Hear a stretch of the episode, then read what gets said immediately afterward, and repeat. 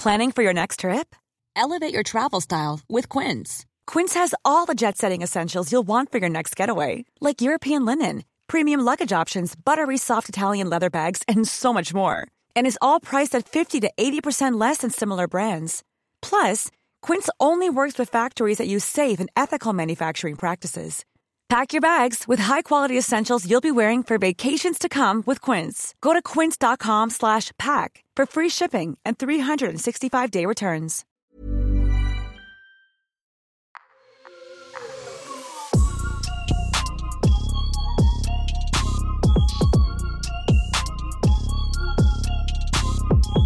Salut à tous, c'est Raphaël Dacruz pour le podcast BPM de Bouscapé, une émission pendant laquelle on échange avec des producteurs sur leur parcours, leur discographie et leur réflexion musicale. Et aujourd'hui, on accueille Ryan Coffey. Salut Ryan. Bonjour Raphaël, tu vas bien? Ça va, je te remercie. Bienvenue à toi dans cette émission BPM. Merci beaucoup, c'est gentil. Avec plaisir. Ryan, tu es producteur, musicien, collaborateur de Luigi depuis 2017. Tu as donc travaillé sur les différentes sorties de Luigi depuis, mais aussi avec des artistes comme D6, Turi ou encore Fari. Et tu as également produit tes propres disques instrumentaux. Et avant de parler de ce parcours discographique, j'aimerais d'abord qu'on parle de ton parcours d'auditeur. Quels sont tes premiers souvenirs liés à la musique? Euh, Waouh Euh, Bah franchement, euh, forcément, c'est mes, mes parents, mes parents, mes oncles, mes tantes, parce que ça écoute beaucoup de musique euh, à la maison de manière générale. Mhm. Quand je vais manger chez mes tantes, quand je vais euh, vo- voir mes oncles, mes cousins, etc., ça écoute beaucoup de musique. Et moi, mon père fait de la musique, donc forcément, faisait. Euh, De manière professionnelle ou Euh, ben ouais, on peut dire ça comme ça, ouais, ouais, carrément. Il produisait, il rappait aussi. D'accord. Euh, et, du- et du coup, c'est ça en fait mon premier lien avec la musique, c'est vraiment, c'est vraiment mes parents et mon père, je dirais en particulier, parce que vu qu'il faisait de la musique, il en écoutait tout le temps, il en faisait tout le temps, donc j'étais, j'ai, j'ai grandi en le voyant faire de la musique, tu vois. Donc je pense que c'est ce qui m'a automatiquement inspiré à en faire moi.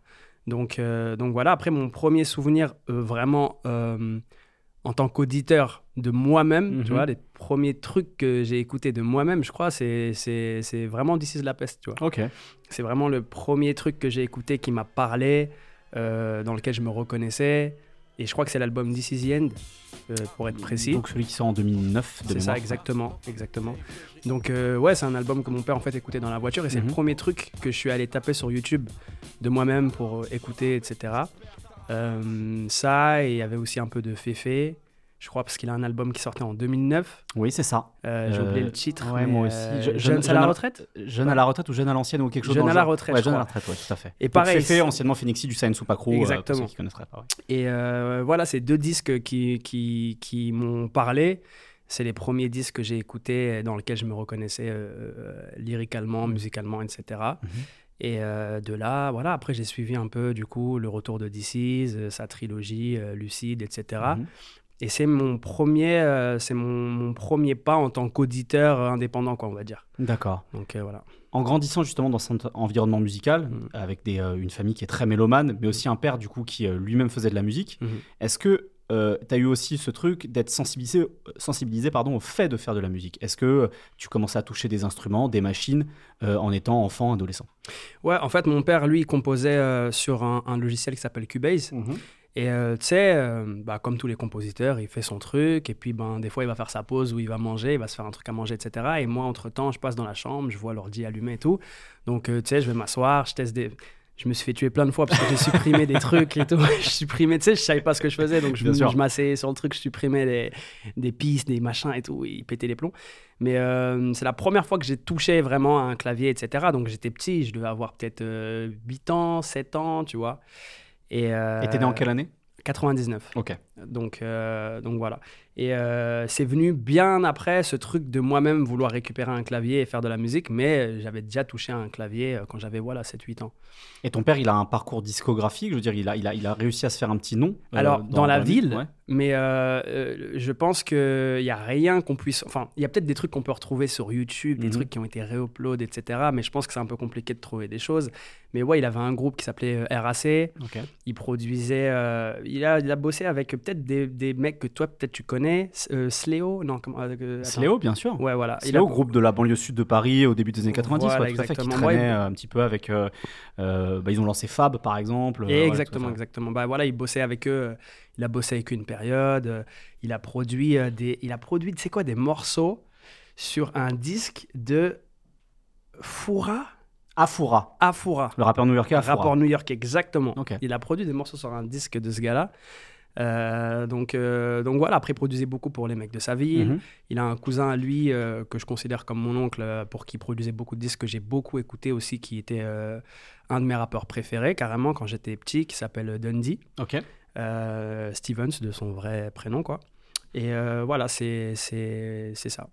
Très bien. Et ben, Mhm. on le salue du coup parce qu'il t'a transmis un petit peu la, merci, le, merci papa. le flambeau et la passion. Euh, C'était quoi tes modèles de production à tes débuts Là, tu nous parlais justement de, des disques qui t'ont marqué, des, Mm. des trucs qui t'ont fait sensibiliser au, au rap et au fait que tu aimais cette musique. Euh, quand tu as commencé justement à te mettre au son, est-ce que tu avais des modèles et Parce que forcément, avant de, de faire, on s'inspire. Bien C'est sûr. quoi un peu tes modèles, toi?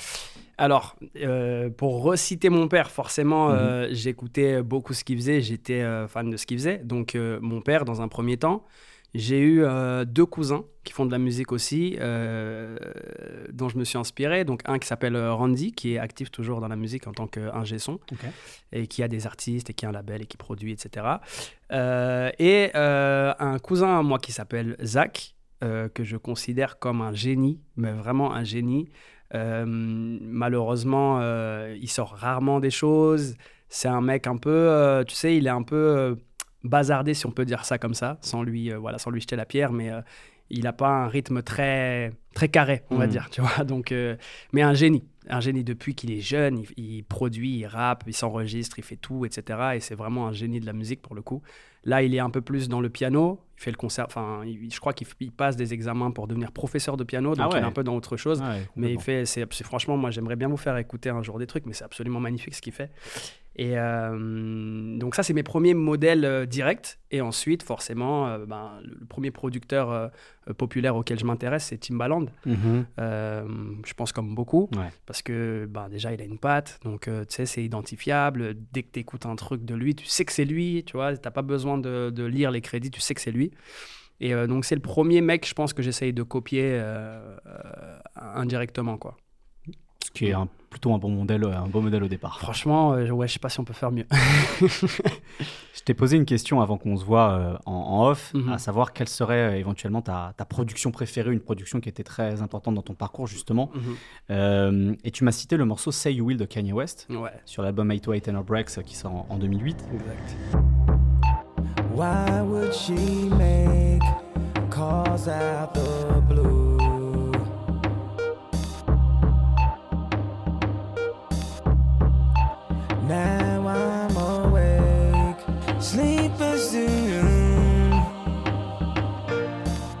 souvenir qui est encore lié euh, à mon père, du coup, euh, parce que mon père était aussi prof de danse, il est toujours d'ailleurs, et euh, à un cours pendant un échauffement, il y a ce morceau-là qui joue. Et euh, j'ai l'image encore de mon père qui dit Putain, les caries ont vraiment des beats de ouf. Et donc, quand il dit ça, je prête plus attention à l'instru, tu Mhm. vois. Et j'essaie de comprendre pourquoi il dit ça. Et je me rends compte, et encore plus aujourd'hui, euh, que c'est juste, euh, c'est incroyablement bien fait parce que c'est épuré, euh, la cadence elle est incroyable, lui comment il laisse respirer l'instru, comment il utilise l'instru, c'est incroyable. Euh, la, la progression, enfin tout est incroyable. Et puis euh, le, le- le- Les le- choix des drums aussi, il y a plein de choses tout, qui sont tout est dingue. Et des- c'était très novateur, c'était des, des, des choix qu'on n'avait pas l'habitude d'entendre. Euh, L'espèce de, de son d'hôpital là, tu Mhm. vois, qu'on entend et tout machin. Ouais, exactement. Poup. Exactement, de cardio, euh, je sais pas comment ça s'appelle là. Ouais, mais de vois, cardiogramme. Cardiogramme, Ouais. exactement. Euh, moi, c'était la première fois que j'entendais ces sonorités. Et euh, d'ailleurs, au tout début, je pensais que c'était un morceau de Drake. Parce que Drake l'avait repris, enfin un remix, je crois. Ouais, Enfin, une tout à fait. ouais. Et donc, du coup, je pensais que c'était un morceau de Drake. Mm. Et euh, C'est en de- plus, c'est vrai que c'est tellement dans l'identité euh, du départ de Drake, ces trucs très Exactement, atmosphériques. Exactement. Que et du coup, la confusion. ouais. j'étais en mode, ok, Drake, putain, il a des, des sons de ouf. Et du coup, je me suis intéressé à Drake Mm. de par ça. Et c'est genre un an ou deux ans après que j'ai capté que c'était un morceau de Kanye, en fait. Et, euh, et du coup, ouais, c'est tout ce que j'aime. C'est épuré. c'est- Je pense que je m'inspire euh, inconsciemment, même consciemment, de ce, de ce genre de, de musique, quoi. À quel moment tu commences à faire tes premiers vraiment instrus sur lesquels tu as une sorte de confiance qui se crée en disant je peux les faire écouter, euh, je peux éventuellement essayer de les faire placer? Est-ce que tu avais un entourage euh, de rappeurs euh, Voilà. Hum, J'avais pas d'entourage de rappeurs. Euh, excepté les membres de ma famille qui font de la musique à leur échelle, etc. Ou mon cousin, comme je te disais, qui rappe et tout. Euh, et même mon oncle, du coup, qui rappe aussi. Donc, tout, tout- tout ça, euh, pour que les gens situent, c'était, tu vis à Metz à ce moment-là, je tu vis à Metz à ce et tu grandis à moment, Metz. j'ai grandi à Metz, j'ai toujours vécu à Mm. Metz. Et ça, c'est autour de, on va dire, 2014, 2015, Mhm. où je commence à faire écouter euh, mes instrus donc à mon père. Euh, où je suis en mode regarde, écoute et tout. Donc lui, il, se- il moque beaucoup de moi au début parce que tu sais, je fais une musique qui est très. euh, au départ, je fais une musique qui est très, très contemplative, très. euh, c'est pas une musique sur laquelle tu viens chanter ou rapper, quoi. C'est limite une musique de documentaire animalier, un truc très planant. Musique d'illustration, quoi. Exactement, tu vois. Euh, et je pense que j'ai un peu gardé cette patte-là, euh, même si euh, il y a Quand- beaucoup de choses qui ont changé. Ouais, quand tu fais des choses tout seul, on en parlera tout à l'heure, Ouais. mais c'est vrai que c'est différent de ce que tu fais quand tu produis pour, pour des Exactement, interprètes, bien sûr. exactement. Et du coup, c'est les premiers trucs que je fais. Et à force, bah forcément, mon ambition, c'est de placer pour Mhm. des artistes, que ce soit même mon, mon, mon- mon oncle ou les gens de ma famille, tu vois, j'ai envie de, de faire de la musique avec des interprètes. Et donc, euh, j'essaye de modifier certaines formes de ma musique pour l'adapter à, à- à ce qu'elle puisse être utilisée pour des interprètes, tu vois. Donc, euh, donc ouais, c'est, je pense que vers 2015, on va dire, tu vois, c'est les premiers, c'est la, c'est, ouais, c'est, l'année où j'ai commencé à faire des morceaux et les faire écouter à, à mon oncle, mes cousins, pour qu'ils puissent poser dessus, etc. Tu vois, c'est, c'est le début de ça. Ouais. Ok.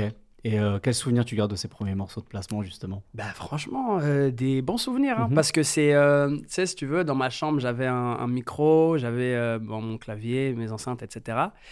Et du coup, euh, à chaque fois que je rencontrais, euh, par exemple, euh, comme je te disais, mon père était prof de danse, donc à la danse, il y avait du monde, etc. Euh, souvent, il y avait des gens qui chantaient. J'avais rencontré un gars là-bas qui s'appelait, euh, qui s'appelle Ricardo, qui chantait. Donc, euh, il était venu, on avait fait des morceaux ensemble. C'était des morceaux que je trouvais archi cool à l'époque et tout. Ça me rendait, ça j'étais très épanoui, tu vois. J'étais très content de faire ça. J'avais l'impression de contrôler un peu le truc, d'être producteur en mode ouais, tu devrais poser un peu plus comme ça et tout. Tu vois, c'était les débuts de tout ça. Et, et, et mon cousin, du coup, dont je te parlais aussi au début, qui. Zach ou Randy. Voilà, qui est mon grand cousin, qui lui a un label depuis un petit moment, tu vois. Euh, donc il avait des artistes Mhm. avec qui il était en contact, etc. Et euh, on plaçait pour ces artistes en gros, tu vois. On faisait des morceaux avec eux et il faisait des compiles, euh, des compiles avec tous ces artistes, etc. Et, et je produisais une, une bonne partie de ces trucs-là. Et c'est ouais, c'est mon premier souvenir. Et franchement, je garde un bon souvenir de ces trucs-là, tu vois. C'était très cool. Franchement, moi, je, je- ouais, je garde un bon souvenir de ces trucs. Tes premières expériences de studio aussi, j'imagine, du coup. euh, Ça, c'est venu quand même bien après, je crois. Ok. Euh, le studio, en vrai, je crois que j'ai connu le studio vraiment pour la première fois quand je bosse avec DC's. Ok. Tu vois, c'est la première fois que je vais vraiment au studio, que j'assiste à des sessions d'enregistrement. En plus, on était en, en lockout, je sais pas comment ça s'appelle comme ça, ou lock, euh, bah, je sais pas. En gros, on dormait là-bas, quoi. D'accord. Tu vois, on était là-bas tout, euh, tout pendant genre une semaine, on restait là-bas, etc. Euh, et euh, c'est la première fois que je, que je découvrais vraiment le studio. Alors. Et euh, très cool. Ça, c'était en 2018, je crois. Alors, justement, de, ce, de ces placements dans ton entourage, en tout cas géographique, Mhm. donc j'imagine que les artistes dont tu me parlais, c'est des artistes de Metz ou de cette région. Exact. Comment tu arrives à faire tes premières connexions avec Eddie et Luigi Parce que je, je, je crois que c'est un peu simultané, ou en tout cas Mhm. que ça arrive C'est à des moments très proches. Quoi. Mm, mm. Et ben, en fait, ce qui se passe, c'est qu'un jour, je vais, à- je vais euh, à Paris euh, et euh, je vais à Citadium et je croise un vendeur et je me dis, mais attends, je connais euh, cette tête et tout. Et ce vendeur en question, c'était Jewel. Ok. Euh, Jewel, c'est le premier rappeur avec qui j'entre directement en contact. Et rappeur que je trouvais très fort, etc. en plus. Donc, c'est le premier rappeur avec qui j'entre en contact. Euh, je le vois, je lui dis, ouais, je fais des instrus, etc. Est-ce que tu as un mail et tout, machin. Et en fait, de là, je lui envoie des mails, je lui envoie des instrus. Il aime beaucoup, mais il n'arrive pas à faire euh, grand-chose dessus, tu vois. Mais il me donne beaucoup de confiance en moi.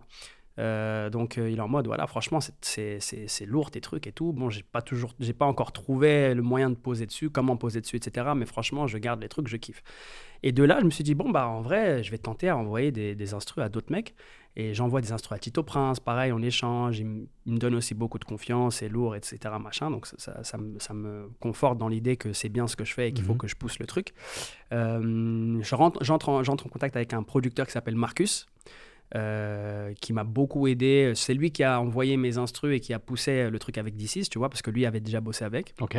Donc, euh, c'est un des premiers gars aussi de la musique avec qui je parle, avec qui j'en, enfin, à qui j'envoie des trucs, qui me donne des conseils, etc.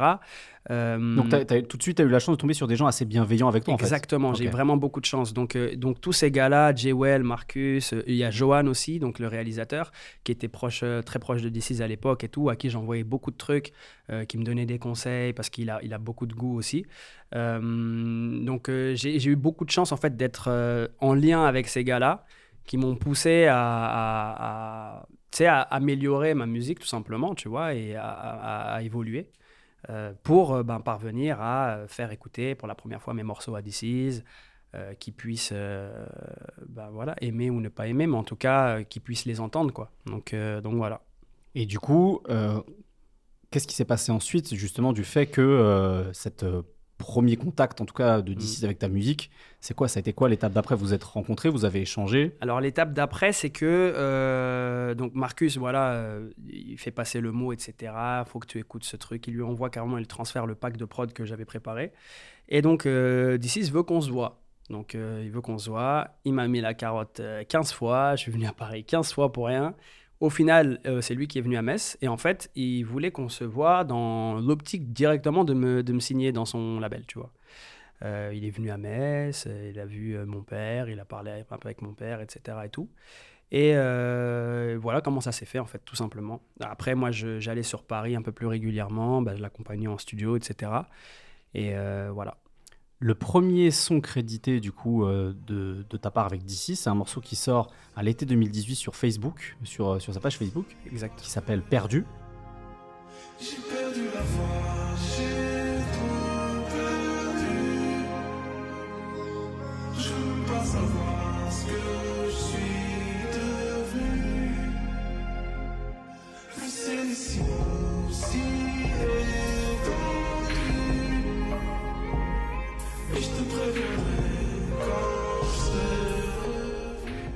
Il y a ce truc très contemplatif, justement. Ouais. Des longues envolées de cordes, euh, Mhm, mhm. des petites percussions en guise de rythmique. C'est pas un, un beat rap tel qu'on l'entend.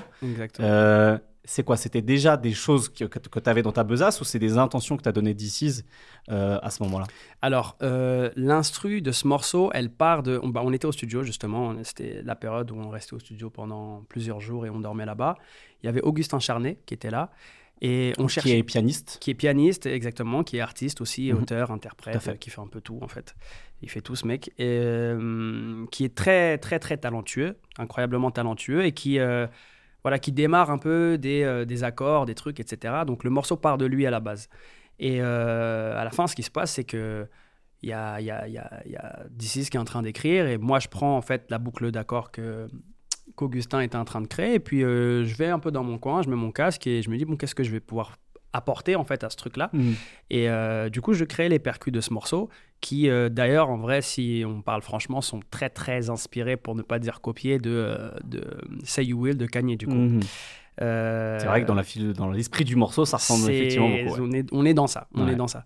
Donc, euh, donc ouais, c'est le premier morceau sur lequel je suis crédité, euh, qui sort, etc. Ouais, c'est le, premier truc. Et ensuite, euh, on te voit aussi au crédit de l'album This Is qui Mhm. sort euh, quelques mois plus tard, Ouais. notamment sur un morceau qui s'appelle Tout partira. Avec le temps, tout partira. Sauf les blessures et les regrets. Et ce qui se passe avec ce morceau, si tu veux, c'est qu'on est dans la voiture pour aller au studio, justement. Et euh, il est en plein, tu sais, il, est, il écoute plein de trucs, euh, plein de chansons françaises. Je pense qu'il cherche aussi un peu d'aspiration Mhm. pour s'écrire, enfin, pour écrire, pardon. Et euh, il écoute Léo Ferré, il écoute avec le temps et il se dit euh, putain, en fait, les mecs, c'était trop fort et tout, c'est trop bien écrit, c'est trop beau, c'est trop truc. Moi, je connaissais pas. Mhm. Euh, C'est-à-dire, je connaissais de nom, je connaissais de loin, mais je m'étais jamais penché sur ça. C'est à partir de là, moi, que j'ai commencé à écouter vraiment de la chanson française et, euh, et à m'intéresser au texte, etc., etc. Et du coup, ce qui se passe, c'est qu'en fait, il est en mode, on va reprendre les accords de ce morceau et on va refaire ce morceau et je vais faire des couplets de rap, tu vois. Euh, ce qui s'est passé au final, c'est que les droits n'ont pas été euh, cédés. Ouais. Donc, on a dû modifier un peu des, des trucs dans les accords pour pas que ce soit la même chose. Lui a modifié un peu des trucs dans le texte pour pas que ce soit la même chose dans le refrain. Euh, pour qu'on puisse sortir le morceau finalement, parce qu'il était très attaché à ce morceau. Euh, et moi, je suis content qu'il soit sorti. euh, moi, je le trouve très cool ce morceau. D'ailleurs, j'aime pas du tout This Is là. J'aime pas l'album, mais j'aime bien ce morceau. Et pas parce que c'est moi. C'est pas de l'ego trip. c'est pas, ouais, voilà. ouais, j'aime pas, j'aime pas cet album, pas du tout. Pourquoi?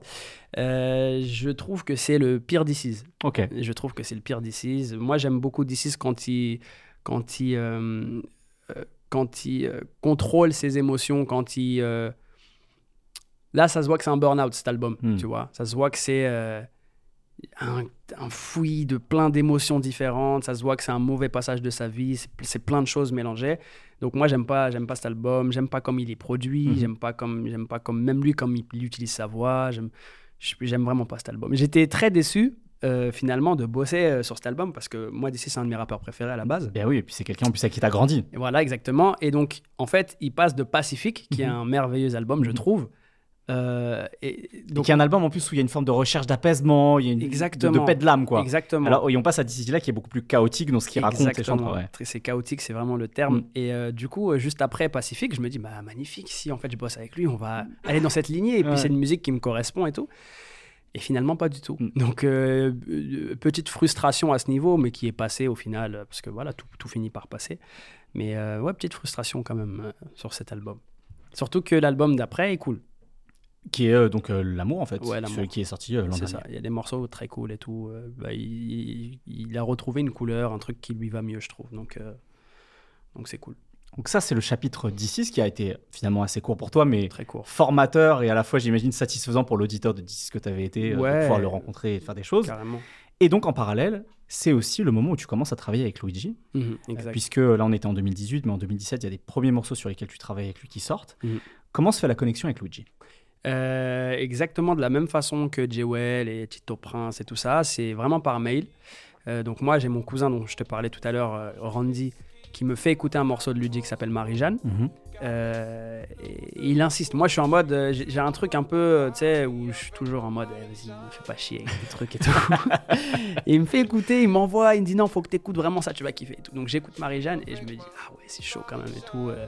c'est rare d'entendre ces sonorités-là en France, d'entendre quelqu'un chanter de cette façon, d'utiliser sa voix de cette façon en France et tout. Et donc je suis directement touché par le truc. Et je me dis, ok, ok, genre je, je vois où il va et euh, je vais aussi dans cette direction, donc ce serait vraiment cool d'essayer de bosser avec ce gars. Euh, donc un jour, je tombe sur son Twitter, il avait laissé un mail et tout, j'envoie un mail et j'ai une réponse au bout de six mois. Euh, il est en mode, ouais, c'est trop lourd et tout, machin, vas-y, viens, on se capte, tu vois. De là, on s'est capté avec Turi. La toute première fois qu'on s'est vu, il y avait Turi aussi qui était présent. On a parlé, etc. et tout, c'était très cool. Et euh, de là, euh, voilà, on a fait des sessions ensemble, euh, tu vois. On a fait une première session, la toute première session qu'on a fait ensemble, c'était chez SHP. Ok. C'est là où on a fait, du coup, Pour des âmes solitaires 1. Mhm. Donc, première fois qu'on se voit et qu'on bosse, on fait ce morceau. Qui est une coproduction Qui est avec une euh, coproduction avec MNSD, SHP et, et moi-même, du coup. Donc, on a tout fait, tout fait directement toute la journée. MNSD est arrivé avec la base de l'instru. On a ajouté chacun nos trucs, etc., notre patte et tout. Luigi était en train d'écrire. Ensuite, il a enregistré son couplet. SHP a fait un prémix. On a sorti le truc sur euh, SoundCloud directement. Et, euh, et euh, ça, c'est le premier morceau que je sors avec, euh, qu'on sort avec Luigi, quoi. Très au perche et tu peux me chercher quelque part, je respire. Je reste enfermé, viens hiberner si tu vois ce que je veux dire. Meuf, tu commences à me plaire. Je te veux pour passer l'hiver. C'est quand même un... un, bel hasard en fait que ce soit le premier morceau, parce que Mm. c'est un morceau qui va suivre Luigi pendant longtemps, qui Ouais, va lui permettre, je pense, de toucher encore pas mal de personnes, finalement. Carrément. Bien avant finalement Tristesse Business, même si je pense qu'ensuite il a trouvé une deuxième vie aussi, Mm.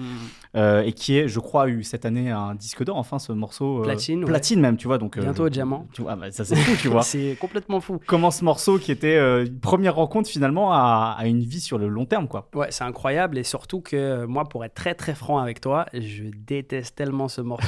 Ah, autant la partie 2, je l'aime beaucoup. Ok. Celle-ci, je l'aime pas. En fait, celle-ci, c'est un truc que si j'avais pas. Si c'était un truc auquel j'avais pas participé, j'aurais dit, mais c'est tellement naze, tu vois. Genre, je, ce qu'il raconte, euh, il, bah, il rappe bien, tu vois, mais je veux dire, ce qu'il enfin, ce qu'il raconte, les mots qu'il utilise et tout, euh, tu sais, cette, cette espèce de vulgarité gratuite un peu, Mhm. c'est des trucs qui me parlent tellement pas. Et je comprends pourquoi les gens aiment, hein, tu vois. Je comprends pourquoi ce morceau, il a un certain succès, mais moi, c'est des trucs qui me parlent tellement pas, mec. Et du coup, euh, du coup aujourd'hui, bah, je suis, en vrai, je suis content de voir que le morceau fonctionne, surtout que c'est le premier qu'on a fait ensemble. Mais, mais ouais, je, j'aime pas ce morceau aussi. Et, mais sur scène, il fonctionne très bien. Ouais. Sur scène, j'aime beaucoup. Ouais, pour, la- avoir- vivre. pour avoir vu effectivement Luigi plusieurs fois sur scène, c'est un morceau euh, puis qui est repris, bon, comme beaucoup de morceaux, euh, qui est Mm. repris euh, toute voix ouverte par le public. Ouais. Voilà, mais celui-là, on sent qu'il y, a un- il y a un petit truc qui se passe aussi. Je pense que c'est une porte d'entrée pour les premiers fans aussi et qu'il y a ce- cette forme d'attachement aussi. en quoi. fait, c'est un morceau super important pour Mm. la carrière de Luigi. Mm. Ça, on peut pas, on peut vraiment pas nier ce truc-là. Il y a aucun problème là-dessus. Mm. Après, musicalement, je pense que c'est le truc, c'est un des trucs les moins bien qu'on ait fait, pour être euh, très sincère. En même temps, c'est le moment où vous. je pense que c'est un peu le moment où Luigi se, se réinvente aussi. Exactement. Et c'est le moment en fait où vous apprenez tous à travailler ensemble aussi. Donc euh, on voilà. apprend à se connaître en même temps. C'est vraiment le départ, quoi, tu Mm. vois. Donc c'était nécessaire de passer par là pour faire Mm. tout ce qu'on a fait après. Euh, mais euh, voilà, si aujourd'hui je dois avoir un jugement honnête sur ce morceau, je C'est l'aime bien, c'est une forme de lucidité aussi, de recul, euh, de mettre Ouais. son ego de côté euh, sur Ouais, son bien propre sûr, travail, c'est bien. Euh, et donc tu le disais, voilà, dans la foulée, il y a aussi ce, ce euh, Deux âmes solitaires partie 2 qui sort. En retard, en retard. Plus elles sont fraîches, plus elles sont en retard. Je l'attends, je me recule. Je repense à ses bonnes formes en tenant ses popcorn. J'allume mon repu, dépenser saugrenu. Je l'attends, je caille. Je préfère les brunes, plus ou moins bronzées, plus ou moins foncées, de petite taille parce qu'elles ont des gros culs. Pour le coup, ce piano, c'est c'est Sage P qui le fait. Ok. Euh, qui le fait, qui me l'envoie. Moi, je construis autour un peu avec euh, ben, tu sais, les passages un peu Mhm. aériens, même la- les drums, etc. Mhm. Tu vois. Euh, et, euh, et ouais, c'est euh, moi, je pense que j'ai un peu pris aussi. j'ai beaucoup appris de Sage P et de MNSD, tu vois. Quand j'ai commencé à faire de la musique avec eux, bon, déjà à la base, moi, quand j'écoute Marie-Jeanne, qui est fait par et, et- et, euh, et MNSD, euh, je suis en mode ah ouais c'est incroyable en fait faut que je m'inspire de ça tu vois donc euh, j'ai beaucoup appris de, de ces gars là tu vois finalement donc euh, voilà 2018, on parlait de DC's, mais 2018, c'est aussi la, la continuité de, de ce, de ce début de collaboration avec Luigi. Et c'est la sortie d'un morceau qui va préfigurer justement euh, ce que va être Tristesse Business, c'est Néon Rouge, belle chanson. Mm.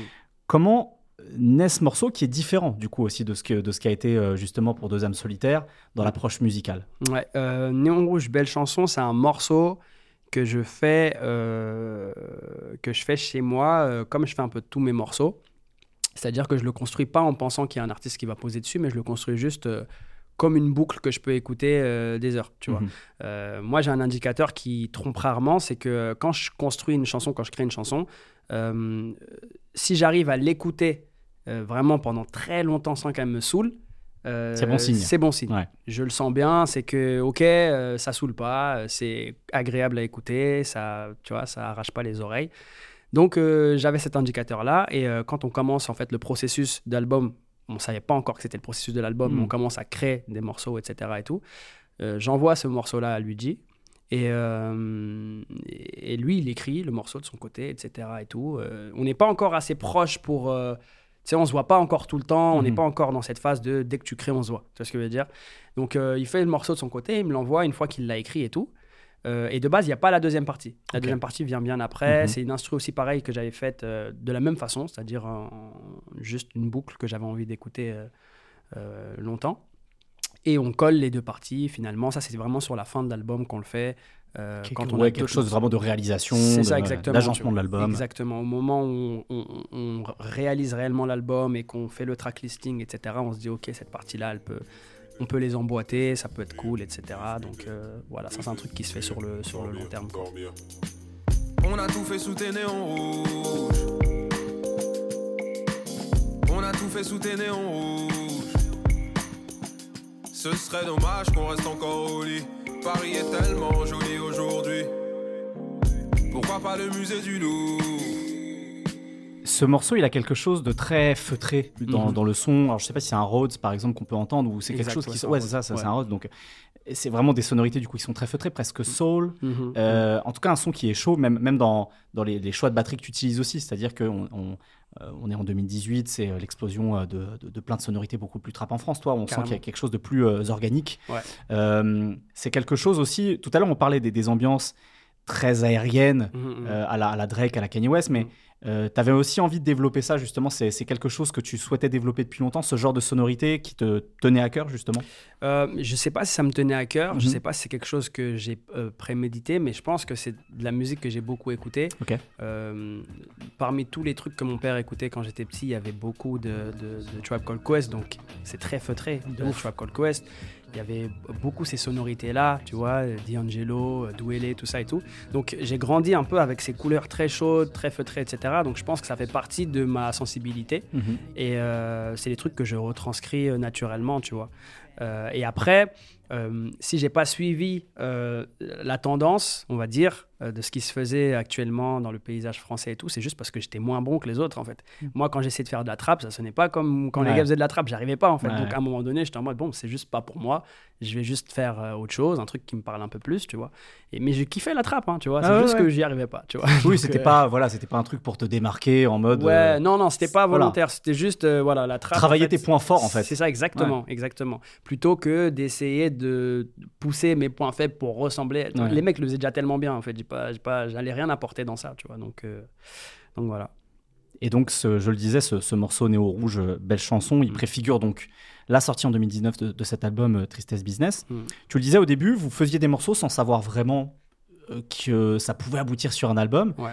À quel moment vous avez senti collectivement, mais sachant que toi, tu as aussi une grande part dans, dans la, dans la production de morceaux de cet album, euh, que vous commenciez à toucher du doigt quelque chose alors évidemment, Luigi, lui, il aurait sûrement une réponse à ça en tant qu'interprète, et voilà. Mhm. Mais à quel moment tu as senti que il y avait un truc sur euh, l'identité euh, musicale, la direction artistique, euh, et que vous commenciez à toucher du but de quelque chose? Il a fallu beaucoup de morceaux Est-ce que c'est arrivé rapidement ou pas? C'est arrivé quand même assez rapidement et c'est arrivé d'un aspect lyrical dans un premier temps. Comme Luigi le raconte souvent, etc. Lui bossait à l'hôpital à cette période Mhm. et il écrivait beaucoup, beaucoup de choses dans son carnet. Euh, et je pense que quand il a commencé à avoir un, script un peu global de ce qu'il avait envie de, véhiculer et de raconter, euh, c'est de là que c'est parti. Tu vois, on avait un groupe, euh, il a créé un groupe avec du coup MNSD, Sage-Pi et moi, où il nous a un peu fait un, un- pitch du truc. Et à partir de là, on savait vers où on allait, qu'est-ce qu'il allait raconter, qu'est-ce qu'il voulait raconter. Et moi, musicalement, en fait, j'ai rien créé à partir de ce moment pour cet album. C'est-à-dire que tout était déjà créé. Moi, j'avais déjà toutes mes instrus de prêtes. Gisèle, c'est un morceau qui existe depuis avant que je rencontre Luigi. Euh, euh, Néon, Néon Rouge aussi, d'ailleurs. Mhm.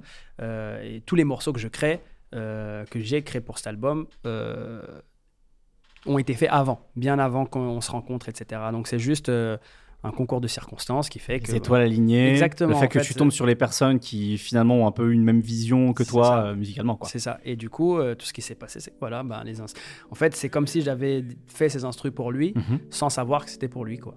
Tu ne vis que pour les caméras,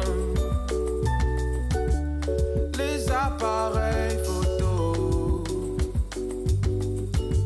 Tu ne vis que pour les miroirs, le regard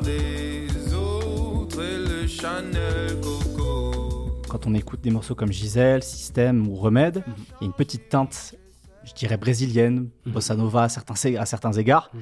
Euh, pareil, c'est des choses que tu avais déjà écoutées euh, en étant plus jeune. C'est simplement des choses qui, sur le moment, t'ont inspiré parce que tu trouvais ça cool. Mm, mm, mm. Euh, Est-ce que je suis fou de voir des liens euh, musicaux entre ces morceaux? Je sais pas. Est-ce que voilà, il y avait quelque chose chez toi justement T'es- de pas fou du tout. Après, euh, je fais beaucoup la musique au hasard. Ouais. Ça veut dire que quand je fais un morceau, je sais pas euh, directement de quoi il découle. Mhm. Euh, je ne savais pas précisément ce que c'était la bossa au moment où je fais Gisèle.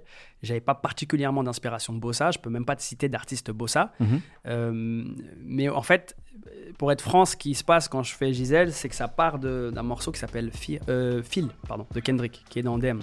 Tout à fait. Donc, euh, tu vois, cette rythmique euh, qui est une rythmique littéralement bossa, mais qui Mhm. est juste accélérée pour le coup, Mhm. c'est vraiment de ça que ça part en fait. Ça part de ce truc-là, tu vois. Et qui, non, qui est plus lente, je crois. C'est possible aussi. est- ouais. Je sais plus si c'est Ouais. plus lent ou plus rapide, mais en tout cas, c'est pas du tout le rythme, Mhm. de- de- le rythme, enfin, auquel euh, les musiques de, de bossa nova sont produites. Mhm.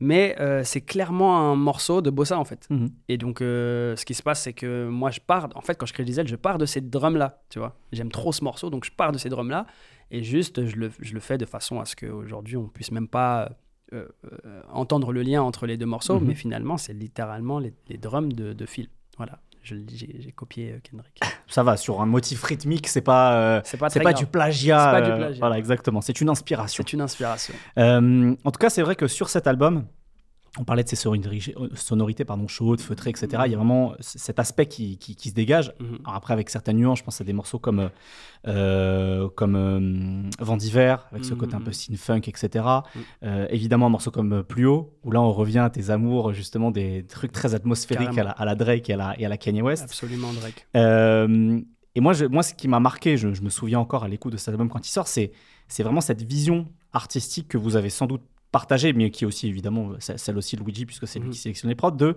euh, comment ça sonne, quoi. Ouais. Et je pense Mhm. que collectivement, peut-être vous avez été aussi attaché à ça, c'est-à-dire que, euh, Mhm.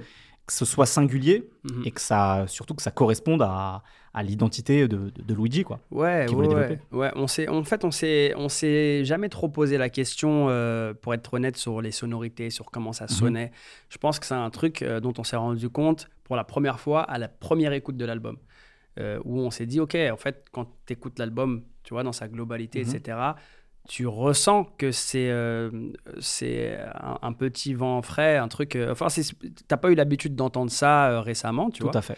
Et c'est que à ce moment en fait que nous on s'en rend compte. C'est pas du tout pendant la création du truc. Nous on fait le truc, bah, on a la tête dedans. vois. bien sûr, les œillères, le tunnel, la zone, Exactement. Voilà la zone. On n'a pas le recul encore, tu vois. Et c'est que quand l'album sort, qu'on fait la première écoute, qu'on on a un peu de recul avec le retour des gens et tout, qu'on se rend compte que qu'on se rend compte de tout ça en fait. À la base on s'en rend pas compte Mhm. euh, du tout. Donc euh, donc ouais. Avec le recul, c'est quoi euh, la production que tu préfères sur, ce, sur cet album? Nazaré sans Ouais. aucun doute. Et j'ai dû quitter le radeau. J'ai dû abandonner le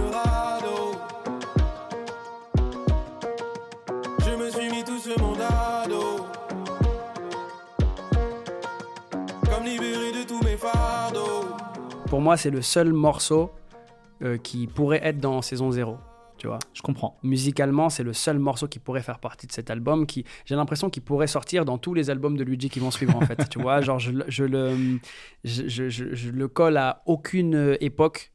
Euh, je trouve, euh, je le trouve, j'aime trop comment il chante dedans. J'aime, j'aime énormément l'instru. Moi, c'est une des instrus dont je suis le plus fier, tu vois. Donc j'aime, trop ce morceau, trop ce morceau. Vraiment, je, je crois que c'est le morceau qui vieillit le mieux de l'album. Ok. Tu vois, j'aime beaucoup System Mhm. il commence un peu à, me saouler, tu vois, parce que je l'ai trop entendu en concert, ça fait Mm. partie des, des morceaux, enfin des, des morceaux préférés des, des gens, tu Tout vois. à fait, ouais. Euh, donc il commence un peu à me saouler. Gisèle, j'en peux plus. Gisèle, j'en peux plus. Mais Nazaré, euh, vu qu'il a pas, je sais pas si c'est dû à son non succès, si on peut dire ça comme ça, tu vois. C'est pas un morceau populaire de Luigi. Euh, C'est pas un morceau avec un refrain euh, qui, qui est porté par un refrain, Exactement, par exemple, il n'a pas une Ouais. construction de toute façon de mor- bah, tu, tu- tu me diras système non plus Mm. finalement, il n'a pas une construction de refrain, truc Ouais, ouais, c'est vrai. Mais il y a beaucoup d'événements dans système, il y a beaucoup de moments marquants Tout dans fait. système. Mais euh, Nazaré, c'est juste très, je sais pas, je trouve ça très libérateur et je trouve que par rapport à, aux musiques que j'ai l'habitude de produire, il n'est pas triste ni mélancolique, il a vrai. quelque chose d'un peu plus ouvert, d'un peu plus euh, good vibes, je déteste ce terme, mais il a un truc un peu plus. Mais je comprends en plus, comme c'est ce, ce fameux, c'est comme c'est le moment dans l'album, on entend des bruits d'eau. euh, Exactement. Il y a effectivement quelque chose de plus euh, côtier, je sais pas comment le dire. Enfin, Mm. t'as vraiment l'impression de, de tu flottes quand Ouais, t'écoutes ce c'est ça, morceau-là. c'est quoi. ça. Ouais. Moi, je l'écoute parfois quand je vais en vacances et tout, et, il me fait beaucoup de bien. J'aime beaucoup, j'aime vraiment beaucoup ce morceau. Bah écoute, enfin, je, je, vais, je vais parler en, en- en tant qu'auditeur, mais c'est Mm. vrai que maintenant, quand je suis en vacances, quand je suis en détente et que je suis en train, je sais pas, de plus profiter justement d'être dans l'eau, Mhm. c'est c'est le genre de mélodie qui peut me revenir en tête parfois, Ouais, justement, celle ok, de incroyable, Donc tu vois, je pense qu'il y a vraiment ce, sentiment un peu de, de flottaison, de, de Mm. plénitude qu'il y a, euh, qui se dégage bien de ce morceau-là, quoi. Incroyable. Euh, un morceau qui est moins connu et qui Mhm. sort au moment de la promo, je sais plus si c'est avant ou après, Mhm. un truc que tu produis, en tout cas c'est crédité à ton nom, Mhm. c'est le c'est son freestyle pour, euh, pour Red Bull, sac à main. Ouais, J'aimerais bien qu'on parle de ce morceau parce qu'il est Ouais. très étonnant dans ta discographie justement. ouais. Qui est un morceau très rap en plus pour le coup, Ouais, parce qu'il y a un très rap. carrément. Euh, en gros, si tu veux, pendant une période, je faisais beaucoup de musique euh, à l'image pour euh, des, des publicités euh, euh, Courir, Adidas, euh, Reebok, tout ça. Euh, avec Johan, justement, c'est lui Mhm. qui me trouvait un peu ces jobs-là. Ça me permettait de faire un peu d'argent euh, sur le côté, quoi. Et euh, la DA de ces trucs-là, c'était souvent la même chose. C'était souvent, ouais, on veut une instru un peu hip-hop, on me donnait des références, on me donnait un peu Nas, on me donnait un peu de trucs et tout. J'étais en mode putain, moi j'aime énormément cette musique-là, mais je ne la fais pas du tout, Mhm. tu vois. Et euh, c'était un peu un sorte de challenge pour moi. Et du coup, l'instru de Sac à main de base a été faite pour une de ces publicités-là. Ok. Et euh, Pour capturer une sorte de mood, euh, d'étiquette particulière d'un son, quoi. Exactement. Ouais. Et du coup, du coup, ouais, moi j'aime, ah, j'aime, j'aime beaucoup ce freestyle en plus. J'aime bien ce morceau. C'est vrai que je l'avais complètement oublié. Là, tu, me- tu viens de ressortir un truc. Mais... Bah ouais, parce que finalement, c'est un morceau qui est resté, j'ai envie de dire, un peu circonscrit à ce truc de freestyle et qu'il n'a pas eu de vie après, quoi. C'est ça, exactement. Et, euh, et ouais, voilà, c'est, euh, moi, c'est une musique que j'aime beaucoup. Tu vois, par exemple, la, la, la, la façon dont, dont c'est produit Benjamin Epps, j'aurais tellement aimé faire des trucs comme ça. Mhm. Je trouve ça trop lourd. Mais, euh, mais ouais, j'ai l'impression que, euh, j'arrive pas. C'était un one Hiring for your small business? If you're not looking for professionals on LinkedIn, you're looking in the wrong place. That's like looking for your car keys in a fish tank. LinkedIn helps you hire professionals you can't find anywhere else, even those who aren't actively searching for a new job but might be open to the perfect role. In a given month, over 70% of LinkedIn users don't even visit other leading job sites. So start looking in the right place. With LinkedIn, you can hire professionals like a professional. Post your free job on linkedin.com/people slash people today. Hey, it's Ryan Reynolds, and I'm here with Keith, co star of my upcoming film, If, only in theaters, May 17th. Do you want to tell people the big news? All right, I'll do it. Sign up now and you'll get unlimited for $15 a month and six months of Paramount Plus Essential Plan on us. Mintmobile.com slash switch. Upfront payment of $45 equivalent to $15 per month. Unlimited over 40 gigabytes per month. Face lower speeds. Videos at 480p. Active Mint customers by 531.24 get six months of Paramount Plus Essential Plan. Auto renews after six months. Offer ends May 31st, 2024. Separate Paramount Plus registration required. Terms and conditions apply if rated PG. Shot. Ouais, voilà, Ah c'est ouais. ça. Écoute, c'est ça. un one shot que je trouve assez réussi parce qu'il y a ce truc Ça. très épuré, Ouais. très efficace, Mm, mm, mm. avec ton style à toi, donc euh, c'est plutôt cool. Je brasse plus que son père, mais cette pute s'agrippe à son sac, sans blague. Tu veux me signer, tu mets moins de 100 plaques. On me dit Luigi, quand quand est-ce que tu passes le cap? Je fais du bif sur des séries que je regarde app et je fais croquer ça. 2020, on arrive sur une période euh, troublée pour tout le monde puisque c'est le confinement, c'est le Covid, etc. C'était pas une période très drôle, Mm. Mais c'est aussi une période pendant laquelle tu sors des, des, des- des musiques à ton nom. Ouais. Plusieurs euh, singles en fait qui, sont, qui sortent sur les plateformes de, de streaming, des, des- des morceaux instrumentaux, Mhm. instrumentaux d'ailleurs. Mm. Euh, quand est-ce qu'ils sont nés ces morceaux et de quelle envie ils sont nés? Euh, en gros, si tu veux, euh, j'ai eu euh, un crack avec mon ordi. Ok. Parce que j'avais un, un iMac. J'allais euh, au studio à Paris donc pour faire des sessions avec DC's avec cet iMac. Donc je le trimballais. Donc trimballer un iMac, c'est pas bon. Euh, avec le métro, les secousses, euh, tout ça et tout, le mouvement. euh, bah, en fait, ce qui s'est passé, c'est que le disque dur interne s'est détaché. Aïe. Et je l'ai emmené chez quelqu'un pour réparer et tout. Le mec répare le truc, me dit Ok, c'est bon, c'est réparé et tout. Il me rend mon ordi, je l'allume, plus rien. Ah. Plus à rien, mec. Genre, j'ai perdu toutes mes instrus Aïe, et tout. aïe, Et vu que j'avais pas ce, ce, recul-là, j'avais pas fait de sauvegarde dans les disques durs et tout. J'étais pas assez vigilant en fait. Ah oui, ça c'est le fruit de l'expérience souvent. ça. Exactement. Et du coup, euh, plus rien. Et en fait, j'avais juste une- des, des- des versions MP3 des, des morceaux euh, que j'avais produits euh, dans mes mails, parce que je les envoyais des fois, ou je me les envoyais à moi-même pour les écouter, etc. Donc j'avais des versions un peu à droite, à gauche des morceaux. Et vu que c'était des morceaux que je ne pouvais pas reproduire, parce que je n'arrive pas à reproduire un morceau, pour moi, c'est pas naturel, c'est impossible. euh, tout ce qui s'est passé, c'est que je me suis dit, je peux pas les, je, je les aime trop ces morceaux, je peux pas les laisser mourir en fait, tu vois. Il faut que j'en fasse quelque chose. Et du coup, j'ai commencé à en parler à Mo. Et, euh, Donc Mo, pour les gens qui, qui ignoraient, c'est le boss de Foon Voilà, Palace, le boss de Foon Palace, le patron du label, comme on dit.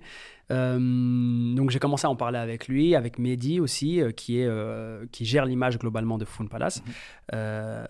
pour sortir les morceaux en fait, me- en, en me disant, bon, les morceaux sonnent pas trop trop mal, ok, c'est des MP3 et tout, il n'y a pas de mix, il n'y a pas de master, il n'y a rien de tout ça. Mais c'est pas trop dégueu. Bon, bah en fait, venez, on les sort. Et puis ceux à qui ça parlera, ils écouteront. Et voilà, tu vois. Donc euh, c'est tout simplement ça qui s'est passé en fait. C'est que des trucs que j'ai produits il y a un moment dont j'avais plus les pistes et ça me tenait trop à cœur en fait que ces morceaux puissent exister un jour. Du coup, euh, je les ai sortis euh, sur les plateformes. Pourquoi il tenait à cœur? Parce qu'il capturait des, euh, des moods dans lesquels tu étais au moment où tu les avais faits. Et voilà, ça disait Il quelque chose de toi. Quoi. Ouais, il cristallisait vraiment beaucoup euh, d'émotions que j'ai pu ressentir, de moments que j'ai pu traverser, etc. Donc, euh, quoi qu'il arrive, je me serais jamais séparé de ces morceaux, je les je les aurais jamais jetés. Mhm. Euh, et pour moi, c'était le, le meilleur moyen d'en faire quelque chose d'utile, quoi, tu vois. De les sortir, au moins ils existent à tout jamais. Et puis, voilà, ceux qui veulent les écouter, les écoutent. Moi, je les écoute parfois aussi, ça me fait du Mhm. bien, tu vois. Donc euh, voilà, j'ai un peu de, de, de regret de ne pas avoir pu les mixer, de les, de les pousser, Ouais, les pousser euh, plus haut, ouais. au maximum, mais, euh, mais je suis quand même content de ces morceaux, donc, euh, donc voilà.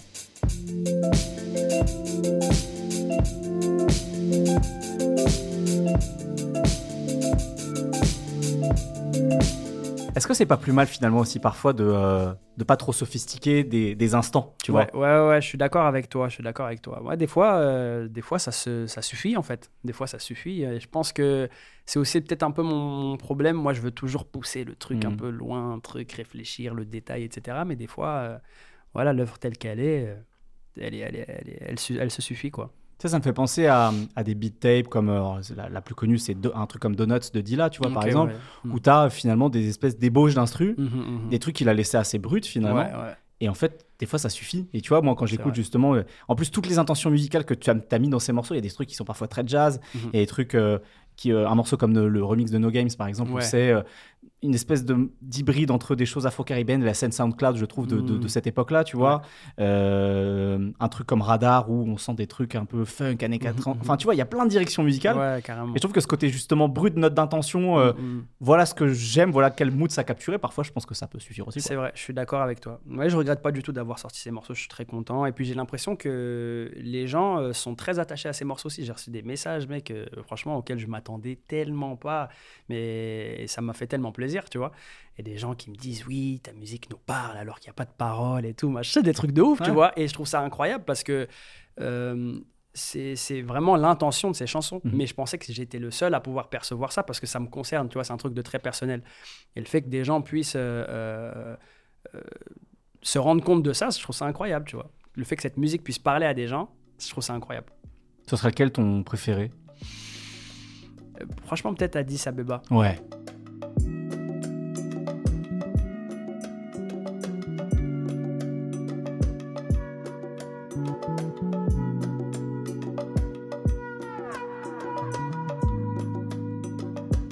J'aime beaucoup Addis Abeba. Il, il m'apaise beaucoup. Euh, et ouais, je pense que c'est celui que je peux le plus écouter, on va dire. Tu vois, celui qui me saoule le moins. Tu vois, par exemple, Radar, je l'aime beaucoup, Mhm. mais des fois, il me fait chier. Euh, un parapluie pour deux, je l'aime beaucoup. Pareil, je l'aime beaucoup. Genre, je pourrais l'écouter aussi euh, beaucoup. Euh, mais ouais, Addis Abeba, je pense. C'est celui que je préfère. On était donc sur 2020, Mhm. fin de fin d'année 2020, je crois que c'était à l'automne. Luigi sort Boscolo, etc. Mhm. sur lequel tu travailles encore, Mhm. sur un certain nombre de morceaux. Comment ça a été Est-ce que, euh, contrairement à, à- à Tristesse Business, où euh, il n'y avait pas d'intention première, il y avait juste eu le fait que vous travaillez ensemble et, et euh, finalement ça a matché, Ouais. est-ce que là, il y avait une, plus de réflexion musicale? Est-ce que vous vous êtes dit, allons dans cette direction ou pas nécessairement d'ailleurs? Mmh, Franchement, je... tout ce que je sais, c'est qu'on voulait faire de la musique. On voulait sortir un projet, en fait. Et euh, on était en mode, mec, viens, on se voit. On se voyait très souvent. Il venait à Metz, j'allais à Paris. On se voyait vraiment souvent. On est allé à, on est allé à, à- à Cannes. On est pas, enfin, on a fait plein de, voilà, plein de, on a niqué un peu la trésorerie. Désolé, euh, mot. Mais voilà, en gros, euh, on, on voulait juste faire de la musique Ouais. et euh, on n'avait pas envie de s'endormir sur Tristesse Business et fallait qu'on sorte quelque chose en fait, tout simplement. Donc, on a commencé par Mauvaise Nouvelle, c'est le premier morceau qu'on fait. Mhm. Euh, de mauvaises nouvelles euh, a découlé euh, le rouge. Euh, puis, euh, et puis ensuite. euh, Sirène et Manège. Sirène, Manège. Mm. Sirène, c'est le dernier morceau qu'on a réussi à rentrer parce qu'il était très très compliqué, parce qu'il était vraiment à ça d'être nul. Genre, Pourquoi? En fait, tout est dans l'intention. Ouais. Euh, tu sais, c'est des, détails, mais sur lesquels on s'est vraiment pris la tête. Moi, il a dû me détester à cette période parce que je l'ai fait reposer euh, le couplet de sirène euh, 50 fois, pour pas dire de conneries.